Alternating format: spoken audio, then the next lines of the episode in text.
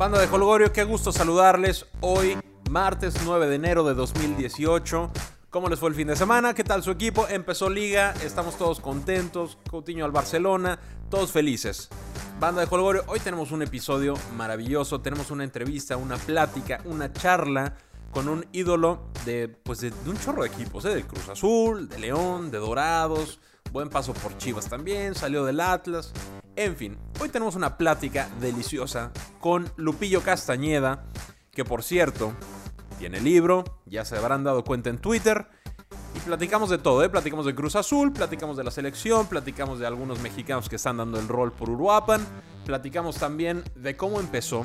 Y si hay chavos, si hay personas o si hay padres que tengan a sus hijos con miras a ser futbolistas profesionales, no hay pierde, no hay desperdicio alguno en la plática que tuvimos porque Lupillo nos dice cómo rayos lo hizo para llegar a ser futbolista profesional, cuáles son los ingredientes que debe tener cualquier persona que aspire a ser un futbolista profesional, al menos a uno decente.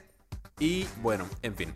Arroba HolgorioFoot en Twitter, por ahí nos escuchamos. Estamos en SoundCloud, estamos en iTunes. Por favor, suscríbanse, descarguen el podcast y déjenos un review positivo.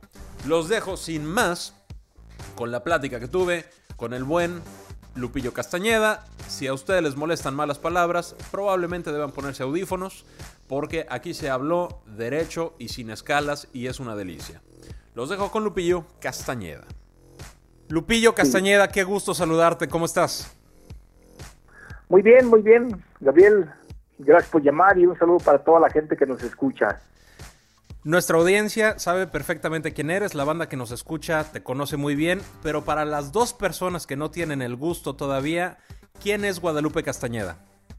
Bueno, en realidad, pues podríamos decir que mi nombre, José Guadalupe Castañeda, que nací por allá en un rancho olvidado de, de Zacatecas que me registraron en Fresnillo, está bien, pues yo muy, muy feliz de rápido me trajeron a Guadalajara y aquí de tres, cuatro meses de edad que llegamos a los barrios polvorientos, charcos, que jugabas con las ranas y todo, pues ahí a partir de ahí empezó el gran sueño de, ser futbolista.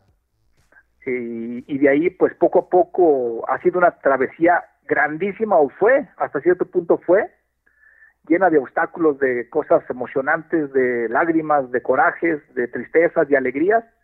Y poco a poco eh, quien te va dando, y decirlo, pues es lo que vas haciendo y lo que vas realizando de una manera hasta cierto punto buena y con, como te dije, con fracasos y triunfos, pero va uno formando el nombre en algo que tú deseas llegar a ser, ¿no? Que para mí era un sueño ser futbolista, como también lo fue ser medallista olímpico en el atletismo, en 400 metros planos, pero tuve que decidir por alguna y fue el fútbol. No, maravilloso. Y mira, jugaste en varios equipos en, equipos bastante populares, ¿no? Jugaste en Atlas, en León, en el Cruz Azul, en las Chivas, jugaste en Dorados también, consiguiendo cosas importantes. Y lo has compartido, lo has compartido en, redes sociales y en alguna que otra entrevista. Picando piedra desde abajo llegaste a ser de los mejores laterales del fútbol mexicano. Y la cosa es que muchos quieren, ¿no? Muchos quieren llegar a donde tú llegaste, pero pocos lo logran. ¿Qué, qué hiciste tú, a diferencia de los demás, para llegar a donde llegaste? Yo creo que tuve algo, algo muy grande y que fue la, la persistencia, la tenacidad, la continuidad, porque yo te digo claramente que en mi vida y en mi trayectoria deportiva fue de cambios radicales, drásticos y grandes. Como yo debuté, la gente probablemente no sepa, que qué bueno que nos escucha, yo debuté de delantero en el Atlas, yo no era defensa, entonces, yo solo me hice defensa en segunda división en el 89, ya después de haber debutado en primera división en Atlas, en el 86-87. Después me fui al Jalisco de segunda división, no me fue muy bien, por pleitos con entrenadores y árbitros, eh, que ese es un tema que te peleas con algún entrenador y ahí van de maricones a decirle a otros que, que Lupillo, que hay que correrlo, que hay que todo. Entonces, yo no hablo mal de nadie, te lo digo en verdad, no hablo bien de nadie, simplemente hablo la verdad. Me peleé con, con el árbitro Jesús Mercado, le dije que pitara bien, cabrón, me mentó la madre, se la regresé y apuntó que yo lo había ofendido y entonces ahí, ahí va de maricón también el pistache, el Pillo Herrera sobre todo, Magdaleno Mercado, o sea, andaban pues cerrándome las puertas completamente en el Atlas y sin embargo, por eso digo que la persistencia y a mí no me importaba lo que ellos quisieran hacer conmigo, borrarme por completo de fútbol y se los dije y les dije algunas ofensas, ahí está, que algunos ya no viven, como te dije, no estoy hablando más, simplemente hablo lo que escribí en el libro también, en donde les dije, ¿saben qué ojetes? Voy a llegar a, a primera división y voy a venir a ganarle al Atlas. Y se reían de mí y todo, y, y gracias a Dios y la persistencia, mi trabajo, que otra de las cosas que yo te digo que son necesarias para triunfar en cualquier deporte es que físicamente tienes que ser el mejor, porque yo sin ser de una calidad extraordinaria, físicamente sí era el mejor, precisamente porque había andado en el atletismo corriendo 100, 200 y 400 metros planos, entonces a la hora del fútbol para mí era correr 100 metros o 50 en la cancha, para mí era como un pan comido, porque había sido un sacrificio grande correr 400 metros en donde los dientes se te destemplan, las, los músculos se te engarrotan, en, ya en, los últimos 90 metros sientes que ya no puedes. Entonces, eso es lo que yo hice, precisamente que físicamente yo era el mejor de todos. En el fútbol mexicano nadie trabajó, me refiero al entrenamiento y en las pretemporadas más que yo, por eso eso me hizo jugar hasta los 42 años en primera división, casi hasta los 42 y no hay espacio, otra de las situaciones es que no hay espacio para que todo aspirante a ser futbolista llegue y, y menos ahora con tanto extranjero, que ese es un tema que si alcanzamos hablaremos más, más adelante, pero eso fue lo que yo hice, el viajar a una ciudad, me corrían, no me querían, el viajar a otra, era una travesía, viajar 30 horas en camión, sin desvelado, y después llegar y hacer una prueba física en Salina Cruz y ganarle, o sea, todo ese que yo soñaba, el, anhelaba, el llegar a, al fútbol profesional, no nada me detenía. Afortunadamente, mi mamá me apoyó, me daba para el camión a veces eh, cuando estaba chico, porque ese es otro tema también. En los Leones Negros, cuando yo tenía 10, 11 años, iba a prueba, y allá era, yo no entiendo cómo fue que me pusieron de defensa y me gustó de defensa como que, como que la defensa ya era una especialidad nata que yo traía en el cuerpo. Entonces, sí creo que para ser el mejor, físicamente tienes que ser primero el mejor, con cualidades futbolísticas sin llegar a excelentes, siendo físicamente puedes derrotar a todos los rivales. Mira, esto que nos platicas que de, de, tus, de tus roces, de, tus, eh, de las complicaciones con los árbitros y con, algunas, con algunos personajes futboleros que te cerraron puertas, lo estás describiendo hablando de fútbol, pero también dices que es parte de la vida, ¿no? Y yo, estoy convencido de esto. En, la vida te encuentras lo mismo que en el fútbol, nada más que allá, allá el embudo se hace más pequeño. Y entonces sí puede depender de, pocas personas tu futuro. Pero mira, tú supiste, siendo tú mismo, no dejándote de nadie, tú supiste seguirle para adelante, ¿no? Y el otro ingrediente que dices, mantenerte físicamente a tope. Que de pronto el aficionado lo damos por, por entendido, ¿no? Que todos los futbolistas siempre están a tope y no es cierto. No es tan sencillo. Eh, tiene que ver la genética, tiene que ver la disciplina también y tiene que ver qué tanto quieras sobresalir. ¿Cómo ves? Sí, sobre todo la, sobre todo la disciplina. Porque yo te digo, hay tantos temas de qué hablar que sí quiero ser muy claro. Aún en primera división, yo tenía problemas, pero no por mí, sino porque algunos entrenadores consideraban que yo era eh, digamos, como que era picapiedra, que no era tan malo. Y como me dijo Chucho del Muro en Cruz Azul, es que tú eres malo. Me dicen mis amigos, los pongo a que te vean jugar y todos coinciden conmigo en que eres un jugador que no sabe. Entonces, eh, eso yo lo escribí en el libro y luego mm, después Chucho del Muro me dijo, me mataste. Cuando lo leyó le dije, no, no lo maté, esas palabras usted me las dijo y yo le contesté esas. Ni hablé mal ni bien, simplemente yo escribí lo que hablé con usted y nada más agachó su cabeza. E, ese.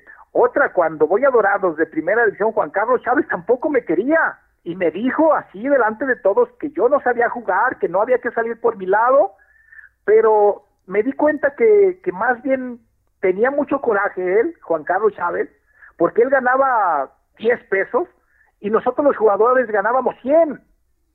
Pero nosotros traíamos una trayectoria, te hablo de Huicho García, Cadena, Joaquín Hernández, Bola González, Diego Latorre, Lupe Castañeda.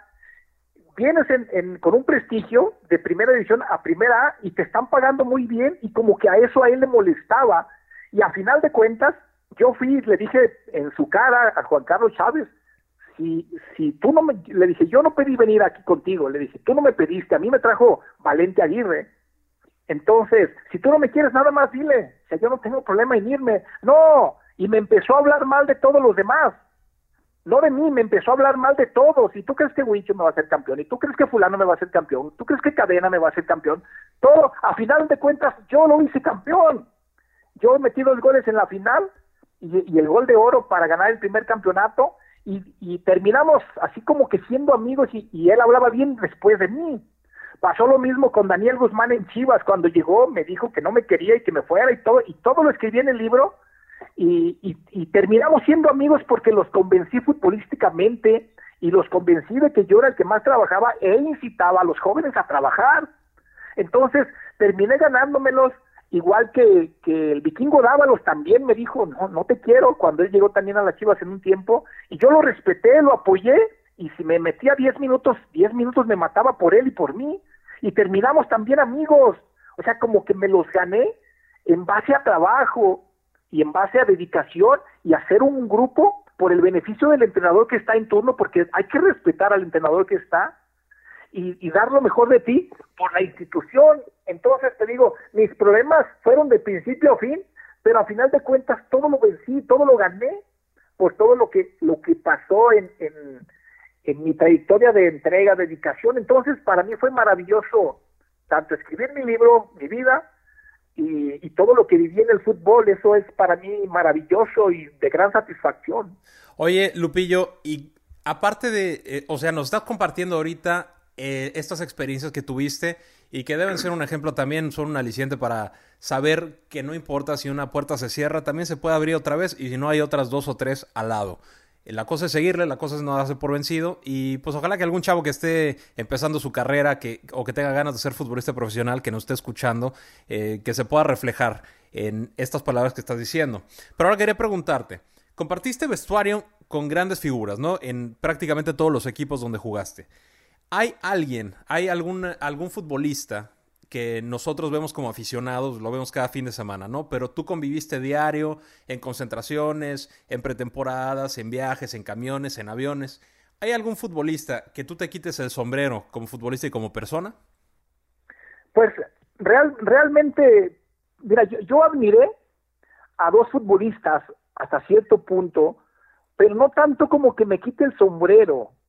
Realmente yo digo, no manches, qué, qué chingón eh, digamos, el Cuchillo Herrera, es, ese cabrón en el, en el sentido de la palabra, le operaron 20 veces rodillas, eh, todo le operaban las piernas y se recuperaba y volvía a jugar y siempre con la misma intensidad y que yo me daba unos agarres con él buenos también. El, ese tipo creo que jugó 20 años, 22 años. Y, y, lo que más admiro de él era que, se recuperaba, porque otros a dos operaciones ya se retiran. Él le, creo que fue peor que Gleason, le hicieron 20 operaciones y, lo he platicado con él. Y yo, yo le dije, tú eres de los cabrones, de los chingones. Le digo, y, y realmente jugadores así son de admirarse. Entonces yo lo platiqué con él y, me dice, sí, cabrón, pero no me pusiste en tu libro. Le digo, se me pasó ponerte en mi libro, pues. Para, la segunda edición. te, voy a poner, en la tercera edición te voy a poner, a ver si es cierto, cabrón, pero es, es una buena persona ese canijo y es un buen tipo que, que donde quiera que estaba podía ser, eh, digamos, eh, limitado técnicamente como yo y como muchos, pero tenía un corazón y unos pantalones para jugar como pocos. Entonces es de los de los pocos así que yo eh, así que que los, los admiré y, les reconocí, digamos, en este momento públicamente como personalmente de que, de que chingón. Y otro es Benjamín Galindo, que realmente por su calidad, el don de persona que tenía grandísimo, es, eso enormemente mucho. Otro de los que admiré, Pep Guardiola, que, que estaba en Dorados también, y ya en el final de su carrera, tanto él como yo, yo convivía mucho con él y platicábamos. De hecho, hay un video en donde se ve que estamos platicando él y yo, y, aparentemente yo le doy instrucciones y luego él me las da a mí, pero platicaba yo con él. Pero lo mejor de él, eh, aparte de entrenador, era su persona.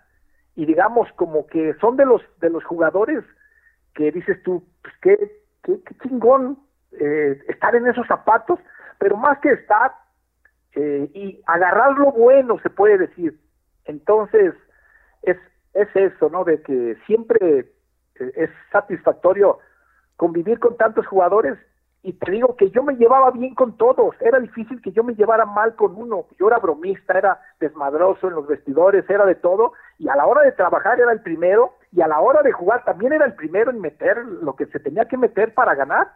Entonces, pues fue para mí muy satisfactorio convivir con tantos jugadores y grandes como Hermosillo, Adomaitis, Galindo, eh, Reynoso. Entonces, eh, muchísimos, y no se diga por decirte grandes figuras también del equipo de Chivas, eh, de León, con Tita, Marquiño, compartir de lo mejor con mi hermano el Toque Castañeda, con mi hermano el Tote Castañeda, que el Tote fue campeón conmigo en el 99 en, en Cruz Azul, el Toque campeón conmigo en el 92 con León, entonces siempre fue para mí muy satisfactorio y el hecho de haber sido campeón y subcampeón con mis hermanos también fue maravilloso, entonces sí, digamos que por, por así decirlo, por los únicos dos que me quito el sombrero son por mis hermanos, por, por, por digamos, por palero. no, este, mira, ya, ya estamos acá limando asperezas, ya reconociste al Cuchillo Herrera frente a toda nuestra banda y ahora a tus hermanos. Entonces vamos de gane, mi querido Lupillo, vamos de gane con ellos. Oye, tuviste varios directores técnicos también. Tuviste varios directores técnicos, fuiste campeón con, con algunos de ellos. Em, ¿Con cuál te sentiste más cómodo en tu carrera? Me sentí más cómodo con, podríamos decir, con varios. Y es lo mismo, mira, Luis Fernando Tena me daba todas las facilidades. Eh, me, me, me tenía tanta fe y me conocía tanto que así estuviera yo, es más, para que la gente sepa, una vez jugué siete partidos con diarrea, día y eh, siempre comía algo y va, yo no sé qué tenía en la panza. El, séptimo partido que jugué ya no aguantaba las piernas y ya me sacó, pero así estuviera como estuviera, me, me metía y, aparte me apoyaba porque me conocía que sabía que yo era profesional, que podía equivocarme de repente, estoy de acuerdo, pero que era profesional y, y, con él me sentí maravilloso, como me sentí con Víctor Manuel Bucetich. O sea, a todo dar, yo, yo hacía a los técnicos que se sintieran seguros de mí. Entonces, no, no ellos, no, no que yo tuviera toda la seguridad en ellos, yo los hacía yo soy este mi trabajo, soy este en la cancha y soy este en el cuidado personal. Que alguna vez me fui de desmadre, sí, me fui. Es, es cierto, pero regularmente sabía cuándo, en vacaciones, que me tomaba una cerveza o que me desvelaba un poco, pero nunca fue mi, mi vida ante andar en antros, desmadroso, borracho, de, de lo peor, que me ganara las tentaciones. No, la tentación es muy grande en el fútbol pero quien se equivoca menos es quien juega más y triunfa más. Esa es otra realidad. Bien, sí, no, tienes, tienes toda la razón y tenemos muchos ejemplos por todas partes. Y no solamente de andar de pachanga, ¿no? No solamente de, echarse unas copas. También hay que ser inteligentes. Le acaba de pasar a, a Jürgen Damm un accidente con, unos cohetes, ¿no? Que se le, le, explotaron en la cara y va a estar un par de semanas. Afortunadamente, no fue más grave, ¿no? Pero hay que cuidarse, hay que cuidarse para ser un futbolista, eh, para tener continuidad como futbolista, hay que cuidarse en serio. Oye, vamos a hablar del, Cruz Azul, ¿te parece? Creo que, creo que es voz más que autorizada para hablar de la máquina. Ustedes fueron campeones eh, cuando el Cruz Azul llevaba 16 o 17 años sin título, si mal no recuerdo. Había mucha presión, ¿no? Había presión porque el Cruz Azul es un equipo grande, porque es de los más populares del país, porque la afición es bastante exigente y ustedes eh, lograron el título contra el León. Ahora, llevan ahora 20 años, ¿no? La diferencia con, con, el título del 97 es que ahora ya existen las redes sociales, ahora todo el mundo opina, ahora las voces de todo el mundo se hacen escuchar porque existe Twitter, porque existe Facebook, porque todo el mundo tiene acceso a la televisión, a los programas. Entonces, yo quiero preguntarte, Lupillo, em, ¿cómo se prepara un futbolista para asumir la responsabilidad de 20 años sin título en el Cruz Azul. Vamos a poner el ejemplo de Salas o de Madueña o del Güero Fierro que acaban de llegar a la máquina, que ellos no tienen responsabilidad alguna de, los 20 años sin títulos del Cruz Azul, sin embargo están vistiendo la playera del Cruz Azul a partir de este fin de semana. Entonces, ¿cómo te preparas como jugador eh, que llega a la máquina para poder responder ante esa responsabilidad? Bueno, de la manera que yo me preparé, eh, para todo futbolista, y, ya lo, ya lo, ya contesté un poco esa respuesta, digo esa pregunta sin que me lo dijeras tanto, físicamente tienes que ser el mejor, en cuidado personal tienes que tratar de ser de lo mejor, no puedes llegar tú a Cruz Azul, a un equipo con una vitrina eh, extraordinaria en México y, y andar en los antros. Y yo te digo, como te dije, todos nos equivocamos. Pero yo vi a compañeros ahí conmigo saliendo diario al antro. El único día que no salían era el, día que nos concentrábamos y yo mismo decía, no vas a rendir. Y, y sí comenté, oye, pues ya tranquilo, ya no. Y, resulta que después llegaba el partido y metían goles. Entonces dices, pues ¿qué le digo? No, ¿sabes qué? Mejor salte para que el día que juguemos metas goles. El, el asunto es que su, carrera su carrera llegó muy, muy hacia abajo. Pero a la hora de llegar, en años, me refiero, llegan a los 30, 32 años, ya te tienes que regresar a 33, porque físicamente el físico no te da para tener una vida de nocturna y para ser figura en un deporte de alto rendimiento. Entonces, aquí lo que yo digo es, llegar a Cruz Azul es saber a, dónde llegas. Hay una presión grandísima por, por jugar Cruz Azul.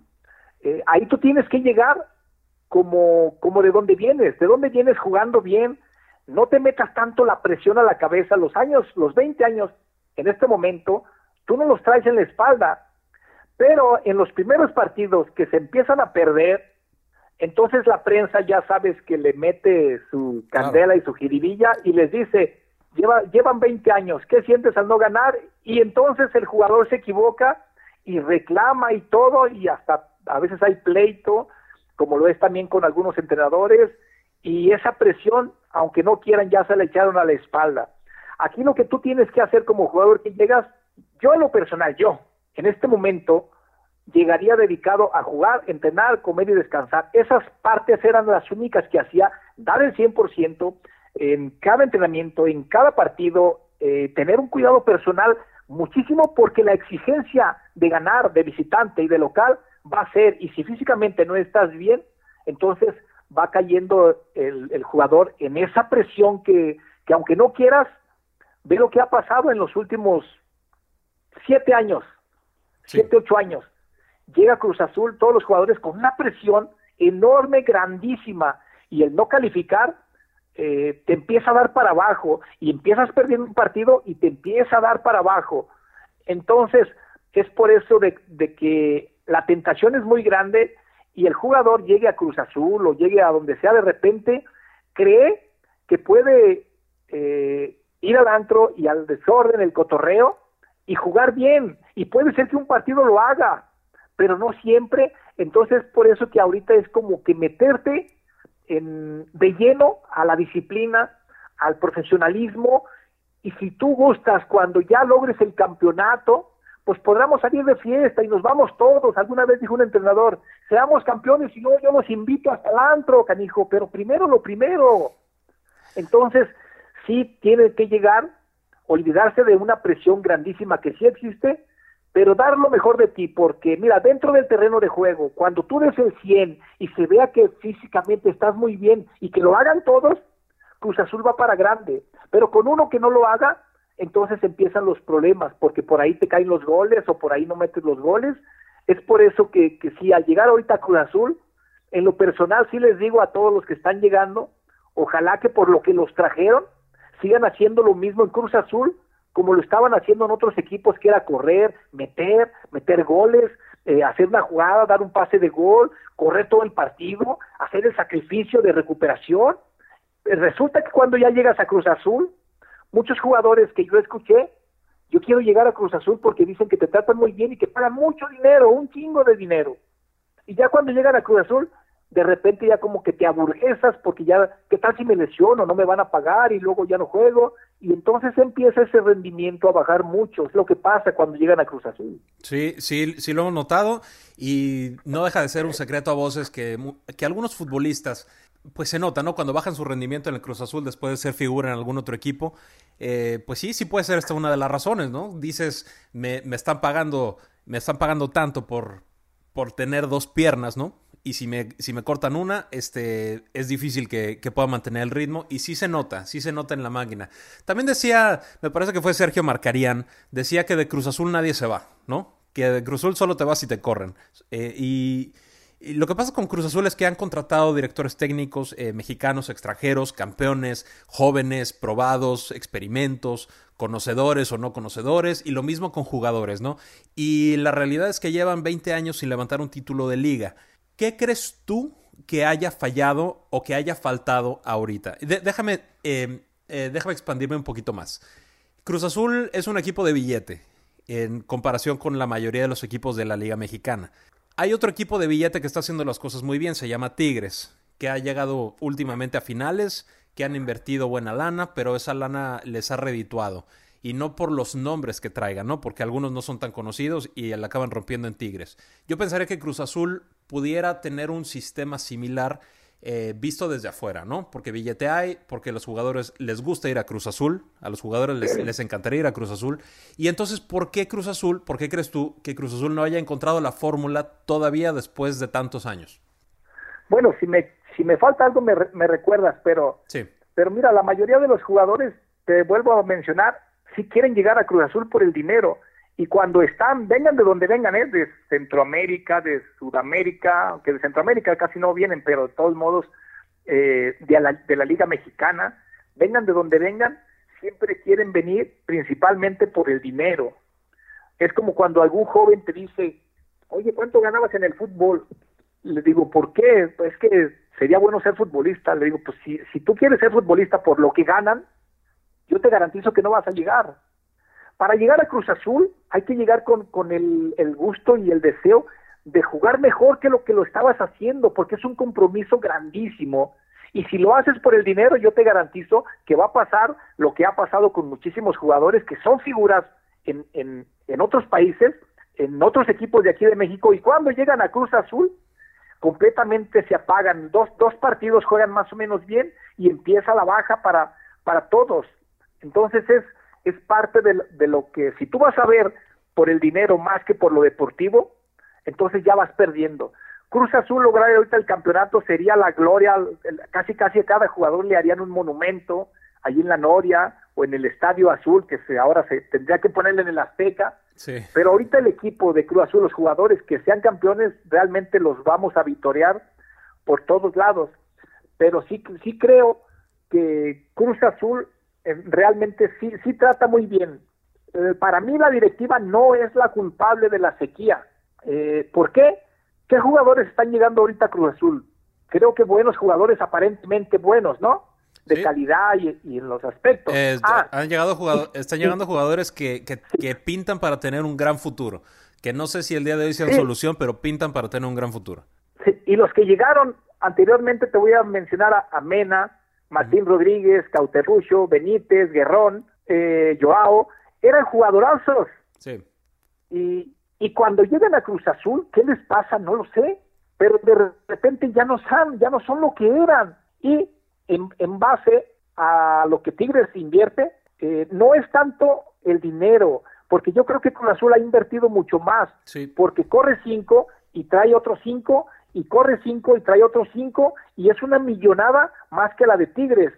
Y, y yo, yo te digo, yo no quiero menospreciar ni, ni meterme en, ningún problema con ningún jugador, ni falta de respeto a nadie, pero jugar en Cruz Azul es muy difícil. Es, la playera pesa más que todas las, las en este momento, desde de hace unos 10 años para acá, por así decirlo, más por la sequía de campeonatos.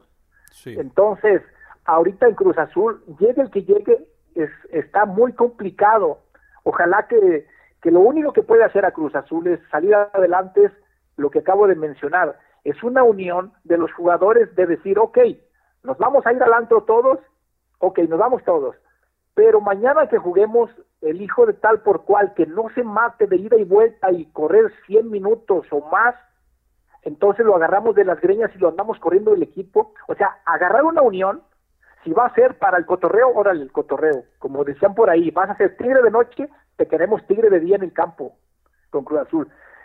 Como eso no va a ser posible, mejor nos unimos todos completamente por el beneficio de la máquina, por el beneficio de Cruz Azul, y no se puede permitir que un jugador eh, no corra los, los 100, los 90 o más minutos que tengan que hacer. Y si alguno no lo hace, sí, lo tienen que retiznar todos los demás, pero para eso debe haber líderes que, que tengan, que corran y que exijan que corran. Primero, porque tú no puedes exigir a otros si no te están viendo que te estás matando por el equipo. Eso, eso es claro. Entonces, si en Cruz Azul es un equipo de mudos, que es lo que ha pasado, nadie se reclama, nadie se mienta a la madre en el partido, dámela, hijo de aquí la tengo yo para meterla. O sea, es, eso es, la falta de respeto se debe de perder deportivamente hablando por mentársela y si se tienen que agarrar de las greñas o a golpes por momento en un vestidor, se tiene que hacer por el beneficio de que dentro del terreno de juego den el 100 y más, el extra. Entonces, si no lo hacen, va a pasar lo mismo, te lo adelanto, que va a ser muy complicado para Cruz Azul. Sí, sí, fíjate que estoy de acuerdo contigo y es lo que muchas, mucha afición celeste piensa también. Eh, que de repente hace falta un poquito más, porque calidad en el equipo tienen desde, desde siempre, ¿no? Siempre, siempre tienen el jugador diferente, siempre tienen al jugador habilidoso o al que mete los goles o al que defiende bien, pero a veces no es suficiente y Cruz Azul exige un poquito más que solo tener calidad, un poquito más que solo tener buena técnica. Cruz Azul, igual que Chivas, igual que el América, igual que Pumas, y debería ser con todos los equipos, pero por la presión que estos equipos tienen, exigen este extra de parte de los jugadores, que lo podían encontrar perfectamente bien en el Cuchillo Herrera, o en Lupillo Castañeda, o en tantos jugadores con estas cualidades, que me parece el Cruz Azul no tiene el día de hoy. Ahora, eh, Lupillo, quiero preguntarte, vamos a cambiar un poquito de tema, y quiero preguntarte por la selección mexicana, ¿no? Ahorita se nos viene el Mundial de Rusia, estamos todos felices y contentos porque calificamos caminando, porque le ganamos a Estados Unidos en Columbus, porque le ganamos a, a, Honduras allá en Centroamérica y porque no tuvimos los rollos que tuvimos hace cuatro años para calificar al Mundial. Ahora, tenemos una selección con muchos jugadores que pertenecen a equipos en Europa. No puedo decir que juegan en Europa porque últimamente varios no han estado jugando. Y al mismo tiempo tenemos un grupo con Alemania, con Suecia y con Corea del Sur. Desde tu punto de vista, con toda tu experiencia como futbolista, como aficionado y como persona de fútbol, ¿para qué crees que está la selección mexicana en Rusia? Bueno, en, este momento yo creo que la selección mexicana, no me voy a, a deslindar de la pregunta, claro, ¿eh? Pero sí quiero hacer algunos comentarios en que acaba de convencer a mí la selección mexicana, no me acaba de convencer porque para mi punto de vista acaba de jugar con un equipo grande que le ganó, un amistoso. Eh, anteriormente había perdido feamente con Chile y con Alemania. Lo único que a mí no me convence del todo es la defensa de la selección mexicana. No hacen los recorridos, no hacen las coberturas bien, como que, como que si no supieran leer las jugadas de pases filtrados de peligro. Corrigiendo esos detalles, creo que México hará, hará buenas cosas. Pero lo bueno que México tiene es, pues, se calificó caminando, pero en buen funcionamiento, se puede decir, se le ganó a Estados Unidos en Columbus y eso es grande, se le ganó a Honduras y eso es grande. México demostró que vuelve a ser un poco el, gigante de aquí de, de CONCACAF, como se, decía. Entonces, creo yo que corrigiendo algunos aspectos defensivos primero, es lo más débil para mí de, la selección mexicana. Entonces, trabajando muchísimo en, en, eso, la lectura de juego, pero como que debe de haber alguien que les enseñe. Tú no puedes exigirle a alguien que no le has enseñado que lo haga. Tienes que enseñárselo y tienes que mostrarle las jugadas de peligro que nos hizo Alemania y tienes que corregir esos detalles de, de, los pases filtrados. Si un central no alcanza a ver el, jugador que está corriendo, el otro central sí lo ve y tiene que anticipársele a seguir al balón o chocarlo, o el otro lateral tiene que hacer esas coberturas. es un trabajo que, que para mí no se, ha, no se ha hecho bien porque de repente veo y digo que está como que muy, muy, muy vulnerable cuando se enfrentan a equipos muy canijos. Corrigiendo eso, para mí México creo que haría grandes cosas en el Mundial. Sí, tomando en cuenta que todas las selecciones entrenan para ganar, ¿no? O sea, no somos los únicos que estamos entrenando. Alemania quiere, quiere ser campeón de nuevo. Suecia querrá calificar a la siguiente ronda y los coreanos pues siempre son una incógnita, a veces son muy buenos, a veces son medio chambones, pero fácil no va a ser. Pero aún así, o sea, yo entendí, entendiendo que, que, tenemos un grupo muy complicado, yo también creo que México puede pasar a la siguiente ronda y ya después si nos toca Brasil o nos toque quien, Suiza o quien sea, pues ya, ya, ya veremos, ¿no? Cómo nos va. Yo creo que México sí debería de pasar. Em, me preocupa también la parte de la defensa.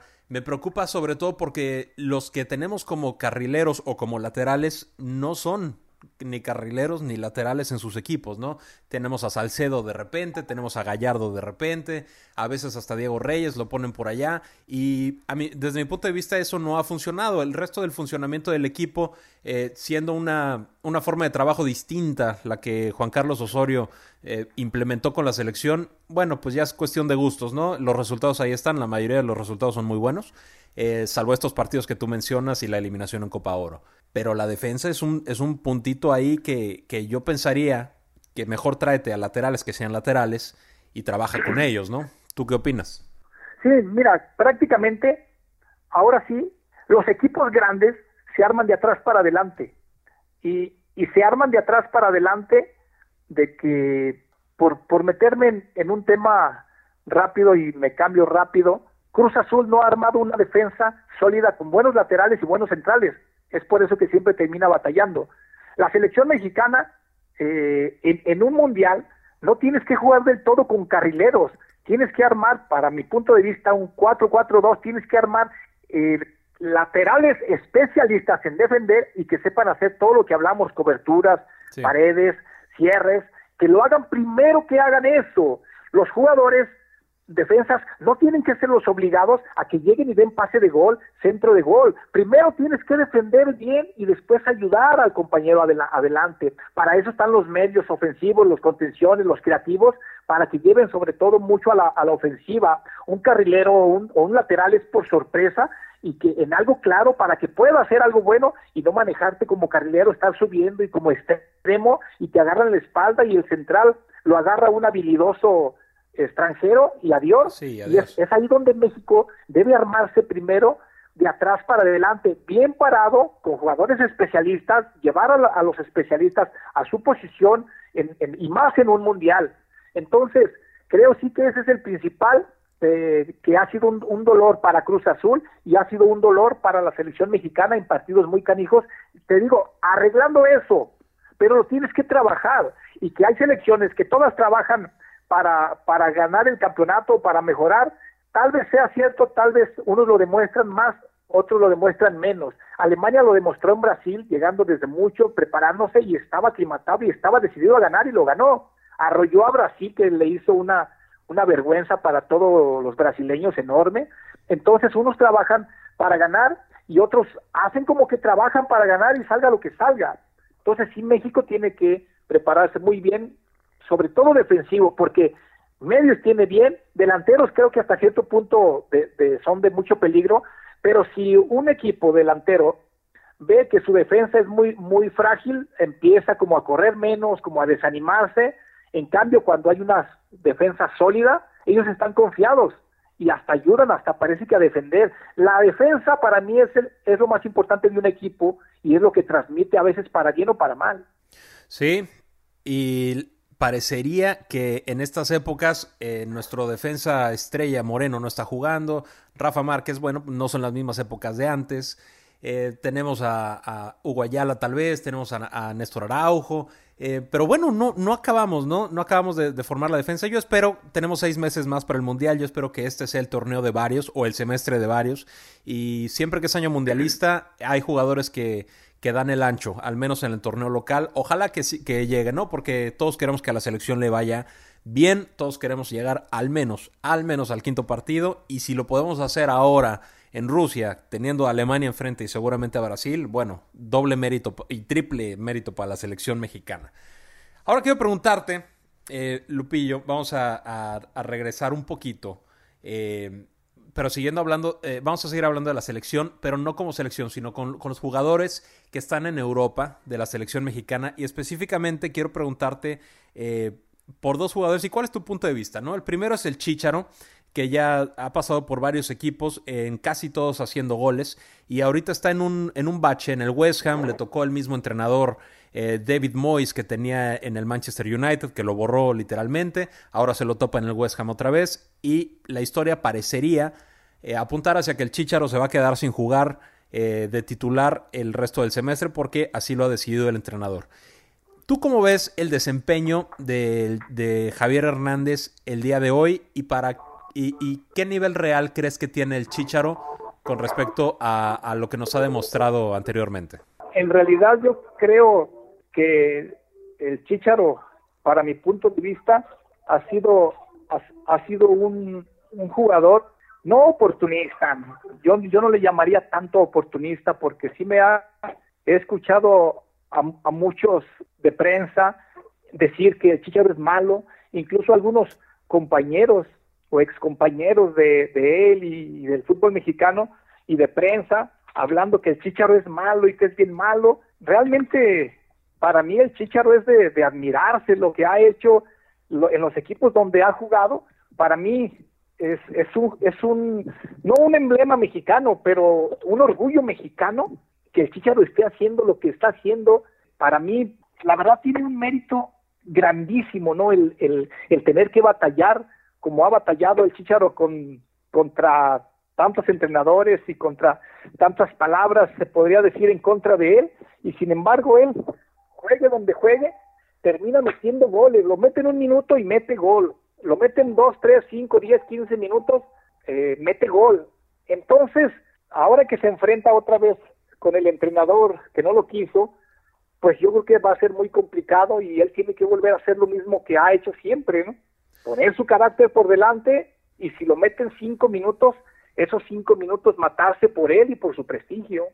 ¿Y qué piensas de nuestra eh, reciente y flamante joya europea del Chucky Lozano, que hizo las cosas muy bien en Pachuca, que está haciendo las cosas bien en el, en el PSV Eindhoven y que al parecer, eh, bueno, la prensa se ha encargado, por supuesto, porque es un tema que vende, pero tampoco están muy alejados de la realidad. Pareciera ser ese revulsivo que necesita la selección mexicana en el Mundial. ¿Cómo ves, eh, cómo ves al Chucky en Holanda?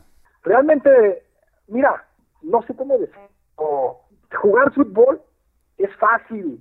Eh, ser figura eh, no es tan fácil. El hecho de jugar completamente de fútbol en primera división hasta cierto punto es fácil. Únicamente necesitas, como ya lo dije, la mejor condición y la mejor disciplina y el gusto, el amar el fútbol, y es fácil porque te mantienes cuidándote en todos los aspectos y puedes jugar. Lo difícil es tener una disciplina grandísima y lo que el Chucky Lozano, según yo, sin conocerlo, debe de estar teniendo un cuidado personal grande y una entrega y, una personalidad eh, ahora sí que una capacidad psicológica de decir, aquí yo soy el, principal, a mí no me importa qué, qué defensa me enfrento, qué jugador me enfrento, yo voy a demostrar que verdaderamente valgo y lo está demostrando y está teniendo una personalidad muy por encima de, otros jugadores eh, que, han, que han andado por allá también. Entonces sí creo que lo principal es amar el fútbol, amar tu carrera, verdaderamente ser futbolista es una maravilla, es una bendición y desarrollarla, entonces aprovechar el tiempo que tienes de futbolista, porque realmente el tiempo no perdona y cuando menos espera ya estás fuera. Así sí creo completamente que, que Lozano lo está aprovechando y lo está disfrutando sobre todo y pues está rompiéndola como se dice. Sí, tienes, tienes toda la razón, Lupillo. Eh, pienso bastante parecido a ti y, mientras el fútbol se disfrute, se nota. Y bueno, la disciplina que es, que es importante, que hemos tocado este tema varias veces durante la plática. Oye, antes de despedirnos, porque el tiempo se nos, se nos está terminando, quiero preguntarte, eh, recientemente en Twitter has estado compartiendo fragmentos de tu libro, un libro maravilloso, por cierto. Eh, no he tenido la oportunidad de leerlo completo, pero sí he leído absolutamente todo lo que pones en, redes sociales. Y es un gran libro. cuéntanos eh, primero cómo se te ocurrió escribirlo y me gustaría que nos contaras alguna anécdota simpática de las que compartes en tu libro. Mira, realmente nosotros venimos de una familia pobre, que fuimos siete hermanos y, y realmente pues fuimos cuatro futbolistas, aunque uno no sobresalió en primera división, pero fuimos, andábamos en los basureros, juntábamos ahí muñecas todas rotas, el pelo feo, canicas, monitos, era nuestro tesoro, para eso era lo que nos traía el niño Dios.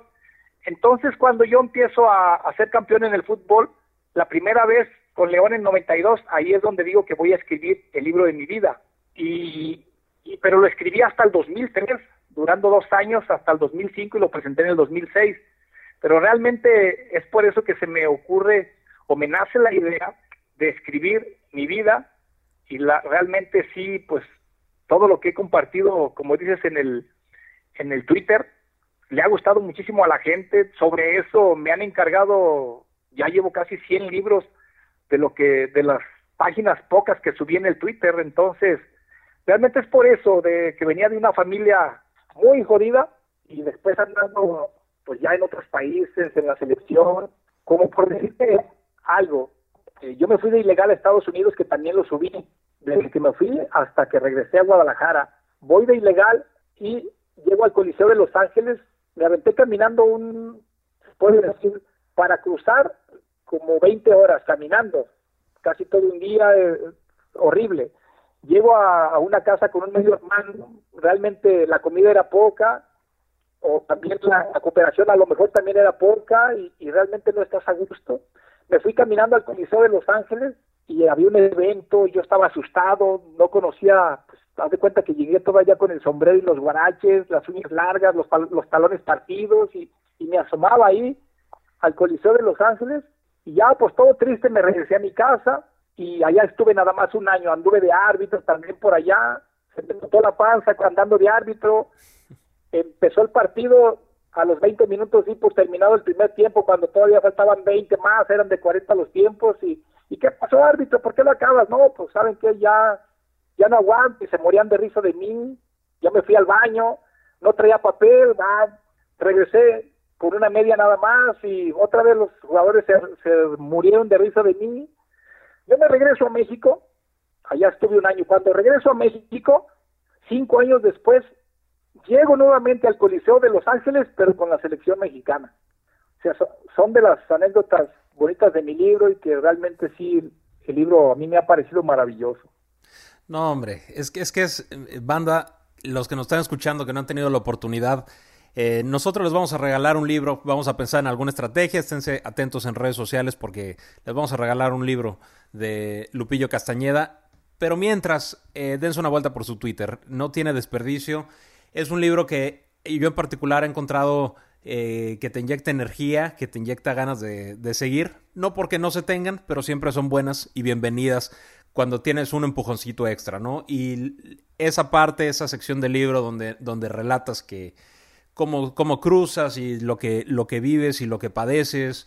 Eh, estando en Estados Unidos y lo que pasa por tu cabeza y las personas que conoces que te ayudan y las que no te ayudan aparte de otras muchas anécdotas futboleras. Eh, es una delicia, no tiene desperdicio. Vamos a regalarles un libro a la, banda que nos escucha.